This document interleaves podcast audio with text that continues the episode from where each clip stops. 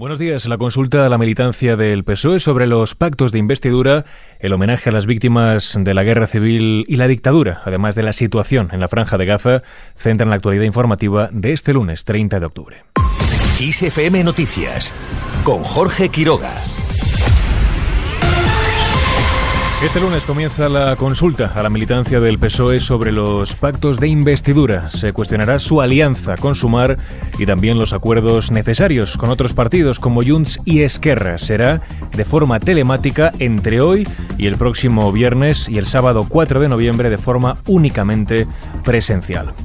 El Comité Federal del PSOE ha aprobado por aclamación en su reunión de este sábado la pregunta que se formulará a la militancia que no menciona expresamente la ley de amnistía exigida por Junts Esquerra para apoyar la investidura. En concreto, la pregunta a la que podrán responder los afiliados dice lo siguiente: ¿Apoyas el acuerdo para formar un gobierno con Sumar y lograr el apoyo de otras formaciones políticas para alcanzar la mayoría necesaria? Por su parte, Feijó respondió ayer punto por punto la defensa que hizo Pedro Sánchez de la amnistía. Hay que tener muy poca vergüenza y ningún sentido de Estado para decir que se negocia la amnistía en nombre de España. El máximo responsable del PP acusó al presidente del gobierno en funciones de buscar su interés personal y no la reconciliación en Cataluña. Ninguna mayoría de españoles quieren pedir perdón a los que incumplieron la ley. Eso es la amnistía. Mientras Sánchez preside hoy el homenaje a las víctimas de la guerra civil y de la dictadura. El jefe del Ejecutivo en funciones encabeza un acto que este año se celebra un día antes de la fecha oficial por la jura de la Constitución de la Princesa de Asturias. Recordemos, la Ley de Memoria Democrática establece que el 31 de octubre se celebre este acto de homenaje y recuerdo a todas las víctimas del golpe de Estado de 1936, la Guerra Civil y la dictadura franquista. Además, Pedro Sánchez ha adelantado a hoy lunes la reunión habitual del Consejo de Ministros de la próxima semana por este mismo motivo. Estarán presentes todos los ministros del ala socialista, mientras que por parte de sus socios se ha confirmado ya la asistencia de Yolanda Díaz, Alberto Garzón y Joan Subirats. Al margen de este asunto, ya en clave internacional, Israel envía más tropas a Gaza para combatir a Hamas mientras intensifica los bombardeos sobre la franja ha atacado ya más de 450 objetivos del grupo islamista y sigue respondiendo al ataque de Hamas, que se saldó, recordemos, con 1.400 muertos y con la captura de 239 rehenes. En respuesta, Israel ha bombardeado de forma continua Gaza y ha matado a al menos 8.005 palestinos, según el último recuento divulgado este domingo por el Ministerio de Sanidad Gazati. Según esta misma fuente, entre los fallecidos hay al menos 3.324 menores, 2.062 mujeres y 460 ancianos.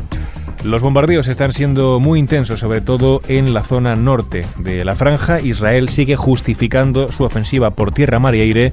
Escuchamos ahora al portavoz del Ministerio de Exteriores de Israel, Lior Hayat. Nosotros entendemos que la única solución es eliminar el control del grupo terrorista Hamas de la Franja de Gaza. Una de las máximas preocupaciones en Gaza se cierne sobre el hospital Al-Quds. Israel ha pedido evacuarlo y allí se refugian unas 14.000 personas que atienden también a 800 heridos. El director general de la OMS, Tedros Adhanom, ha denunciado que es imposible evacuar hospitales llenos de pacientes sin poner en peligro sus vidas. La Media Luna Roja Palestina ha advertido que Israel ha amenazado con bombardear este hospital. Mientras Joe Biden urge a Netanyahu a, permitir el aumento inmediato de ayuda humanitaria en Gaza, el presidente de Estados Unidos reitera al primer ministro israelí que debe cumplir con el derecho internacional que prioriza la protección de los civiles. Vamos ahora con más temas ya en clave nacional. La Conferencia Episcopal Española celebra hoy una asamblea plenaria extraordinaria. Lo hará para estudiar el informe sobre los abusos sexuales cometidos por miembros de la Iglesia que este viernes, recordemos, presentó al Congreso de los Diputados el defensor del pueblo. En la cita estudiarán también la solicitud del despacho Cremades y Calvo Sotelo para ampliar el plazo de entrega del estudio sobre los abusos que le encargó la propia Conferencia Episcopal. Por otro lado, el ministro de Interior en funciones, Fernando Grande Marlasca, viaja este lunes a Senegal. Lo hará para analizar con las autoridades de Dakar el control de las rutas migratorias y reactivar las devoluciones periódicas de sus migrantes. Todo ello tras un mes de llegadas récord de pateras con más de 13.000 personas tan solo a Canarias.